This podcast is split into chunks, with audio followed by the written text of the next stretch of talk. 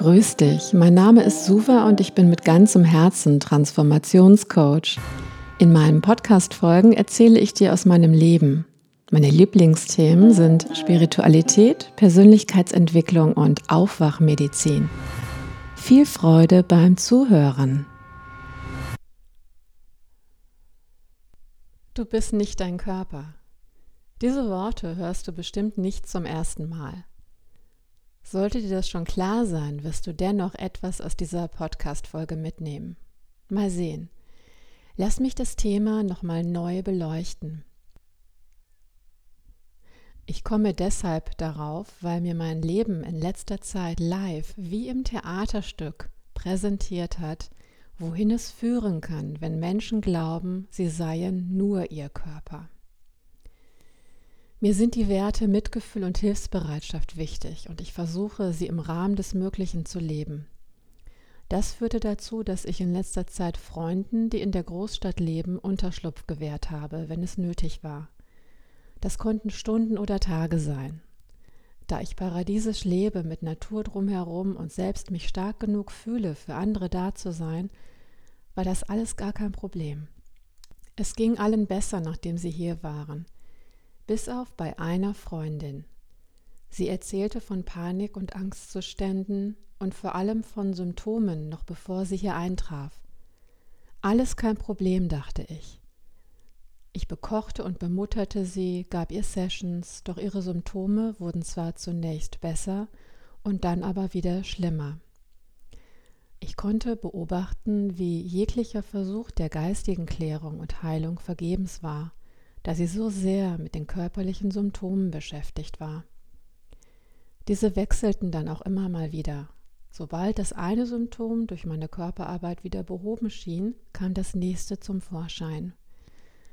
Es brauchte etwas Zeit, bis ich merkte, dass es ihr nicht um nachhaltige Heilung ging, sondern sie einfach Aufmerksamkeit brauchte. Dagegen ist nichts einzuwenden. Es ist menschlich. Diese Mechanismen laufen unbewusst ab. Ich musste dann nur für mich die Grenzen setzen, nachdem ich mich zu sehr verausgabt hatte. Was ich aber viel spannender finde im Rückblick, ist die Erkenntnis, dass wenn wir denken, wir seien unser Körper, dadurch viel Leid erzeugen, nicht nur für uns selbst, sondern auch für andere. Die Wahrheit ist, unsere Seele lebt in unserem Körper. Er ist demnach das verdichtete Abbild unserer Seele. Es ist wie ein wunderschöner Mantel, den sie trägt. Das Bild des Körpers als Raumfahreranzug begegnete mir in einem Buch. Das bildet die Funktionalität des Körpers gut ab. Es gibt da auch noch den Energiekörper und den Emotionalkörper, aber dazu vielleicht ein andern Mal mehr. Unser Körper ist nicht so fest, wie wir annehmen. Er verändert sich in einem Ausmaß, dass wenn wir es wirklich wahrnehmen würden, uns in großes Erstaunen versetzen würde. Das bedeutet konsequenterweise, dass wir durch unseren Geist und das bedeutet durch unsere Gedanken und letztlich auch durch unsere Emotionen unseren Körper beeinflussen. Das heißt, und jetzt kommt's, wir erschaffen uns unsere Krankheiten auch selbst. Autsch. Der Wahrheit ins Auge zu blicken, kann manchmal wehtun. Wenn dir das neu ist, so weise ich dich gern auf folgende Buchautoren und Mediziner hin. Torvald Detlefsen, Rüdiger Dahlke, Anita Morjani, Louise Hay, um nur einige zu nennen. Sie widmen ihr Leben dieser einen Erkenntnis, dass unser Geist unsere Wirklichkeit erschafft, und zwar hierbei die dichteste Wirklichkeit auf der materiellen Ebene, den Körper. Und lass mich an dieser Stelle nochmals darauf hinweisen, dass die Erfahrung, die wir auf Erden hier im Körper machen, von uns gewählt ist und ganz besonders ist. Wenn du mir bis hierher folgen kannst, danke ich dir und bin froh. Denn dann können wir noch einen Schritt weitergehen. Und das wird nicht ganz einfach. Wenn wir also davon ausgehen, dass sich eine Seele einen Körper zum Inkarnieren sucht, das heißt die Mutter und der Vater auf der körperlichen Ebene, die ja das Erbgut mitgeben, dann können wir doch davon ausgehen, dass die Seele sich alle möglichen Dysfunktionen des Körpers mit aussucht. Das bedeutet in der Konsequenz, dass wenn die Seele sich entscheidet, dass dies doch kein geeigneter Ort für ihre Inkarnation ist, sie wieder geht, bevor sie als körperlicher Fötus ausgereift ist, was wir dann als Fehlgeburt benennen. Es könnte sogar sein, dass sie genau diese Erfahrung, nämlich des besonders kurzen Lebens, machen wollte. Warum begreifen wir das nicht als das, was es ist, sondern machen ein Drama daraus? Dieses Bild lässt sich natürlich auf alle Lebensalter übertragen. Und sicherlich ist es in unserer Gesellschaft das Schlimmste, wenn ein Kind stirbt. Das ist viel zu früh. Aber machen wir es nicht noch schlimmer dadurch, dass wir nicht anerkennen, dass jede Seele sich aussucht, wann der Körper, den sie bewohnt, geht? Manche Seelen schaffen ihre Aufgabe vielleicht in kürzerer Zeit und wollen dann eine neue Erfahrung in einem anderen Körper machen. Ist das denn so schwer zu verstehen? Warum halten wir nur so an dem Körper fest? Und verstehe mich bitte nicht falsch. Ich liebe meinen Körper und tue alles Mögliche dafür, seine Gesundheit zu erhalten. Aber ich bin nun mal nicht nur dieser Körper und das versetzt mich in die größte Freiheit, die ich mir vorstellen kann. Die Anhaftung an den Körper macht unfrei, denn sie ist verknüpft mit der Angst vorm Sterben. Gegenwärtig wird diese Angst kollektiv angetriggert. Ich selbst erlebe zurzeit immer wieder Situationen mit anderen Menschen, die mir das vor Augen führen. Ich mag dir gern an einem Beispiel verdeutlichen, wohin die Angst vorm Sterben in destruktiver Weise führen kann. Vor kurzem verbreitete ich eine Petition, die sich gegen Zwangsimpfungen ausspricht. Aus eigener Erfahrung weiß ich, dass dies Körperverletzung ist. Recherchiere mal, was in Impfstoffen drin ist. Das nur nebenbei.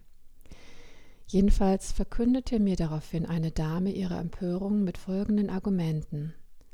Ihre Kinder sollten ja wohl bald wieder in die Schule gehen dürfen und ihr 83-jähriger Vater würde keine Antikörper mehr bilden und müsse deshalb geschützt werden, da er ansonsten sterben würde.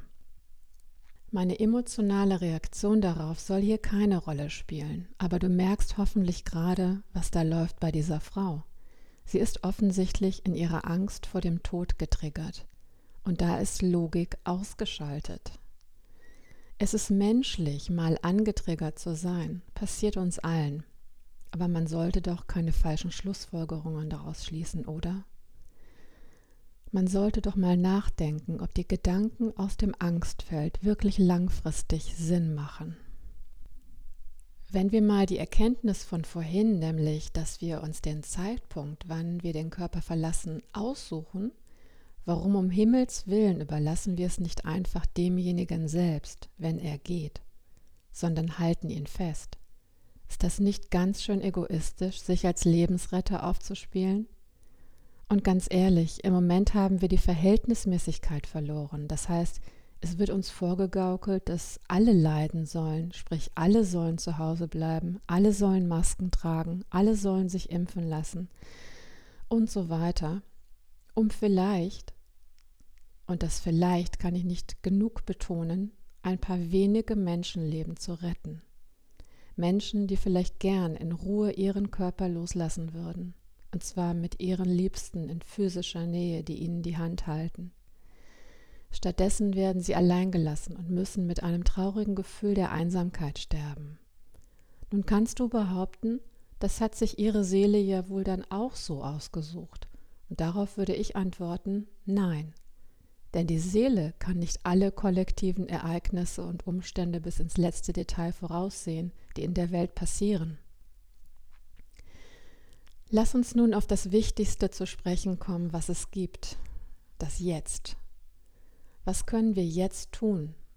Meine Antwort ist, erstens unseren Körper stärken, ihn als Tempel ehren, ihm die wertvollste und frischeste Nahrung zuführen, die, die wir kriegen können. Frische Luft, Bewegung, tanzen, sich schütteln, lachen. Und spüre mal wirklich in dich hinein, ob deinem Körper Elektrosmog und Handystrahlung in dem Ausmaß wirklich gut tun. Das Zweite, was wir tun können, unseren Geist zu stärken, indem wir meditieren, indem wir uns mit Techniken und Methoden vertraut machen, die uns gut tun. Dies kann auch Kampfkunst sein. Es gibt so viele. Sprich mich ruhig an, wenn du da Unterstützung brauchst. Übrigens hilft der Klarheit des Geistes, wenn wir Routinen durchbrechen, wenn wir Dinge bewusst anders machen als gewohnt. Das hält dich wach, so lernst du Neues zu denken. Es entstehen dadurch neue Autobahnen in deinem Hirn. Das dritte und wichtigste ist das Stärken deines Herzens, deiner Intuition. Finde Möglichkeiten, dein Herz zu stärken. Das kann ein gutes Gespräch sein, ein Film, ein Podcast, eine Atemtechnik, eine Fantasiereise, die Natur, ein Lächeln durch den ganzen Körper zu schicken. Es gibt unendlich viele Möglichkeiten. Der Königsweg ist selbstverständlich die Kombination dieser drei. Wir können jetzt eine gute Zukunft erschaffen. Was du wirklich tun kannst, ist, dich nicht vom Hamsterrad der Geschäftigkeit davon ablenken zu lassen. Bleib zwar bei dir, fördere deine Evolution, aber diene dabei auch der großen Evolution. Wenn wir das schaffen, springen wir mit Leichtigkeit in unsere paradiesische Zukunft.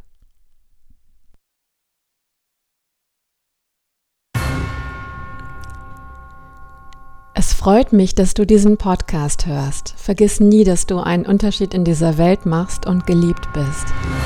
Wenn du mehr über mich und meine Arbeit erfahren möchtest, besuche meine Website coaching-pyramide.de.